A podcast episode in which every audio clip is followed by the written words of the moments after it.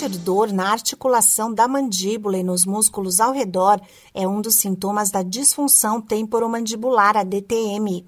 O paciente pode ter dificuldade para mastigar e ouvir estalos ao abrir ou fechar a boca.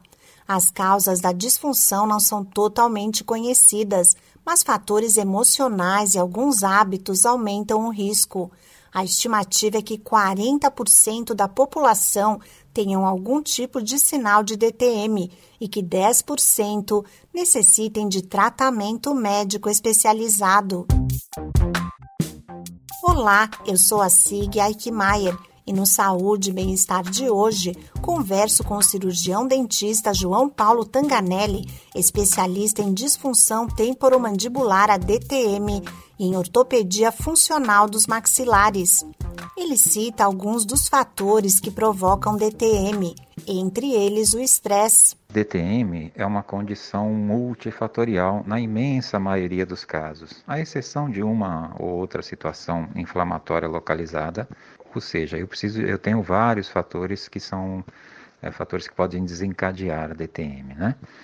Por exemplo, fatores genéticos, por exemplo, fatores hormonais, comportamentais, é, hábitos ou vícios, o que a gente chama de parafunções, hábitos ou vícios que não são funcionais, por exemplo, mascar chiclete, roer unha, etc.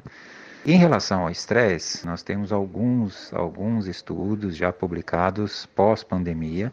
Claro que nós já tínhamos essa informação da participação da, das condições de estresse, ansiedade, depressão, nos quadros de DTM, especificamente, ou mais especialmente, nas dores crônicas. O especialista diz quais são os sintomas que podem indicar a DTM. Os principais sintomas são a dor nessa região que a gente chama de pré-auricular, ou seja, à frente da, das nossas orelhas, os músculos da mastigação, então as dores da face, a sensação de cansaço, é, cansaço nas têmporas, na musculatura da mastigação. Também pode estar, é muito comum que aconteça um determinado tipo de dor de cabeça, uma determinada cefaleia que é desencadeada é, especificamente por DTM.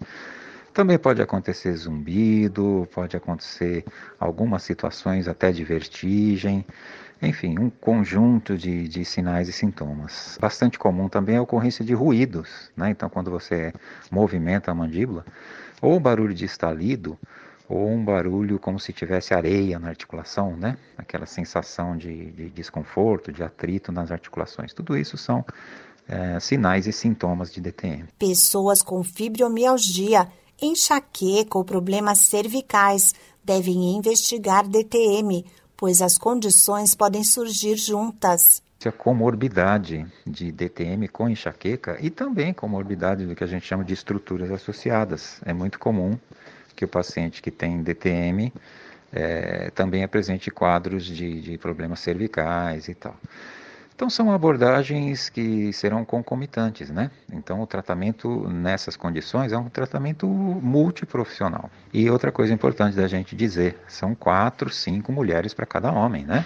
Então, cada 100 pacientes que nos procuram, 80 são mulheres.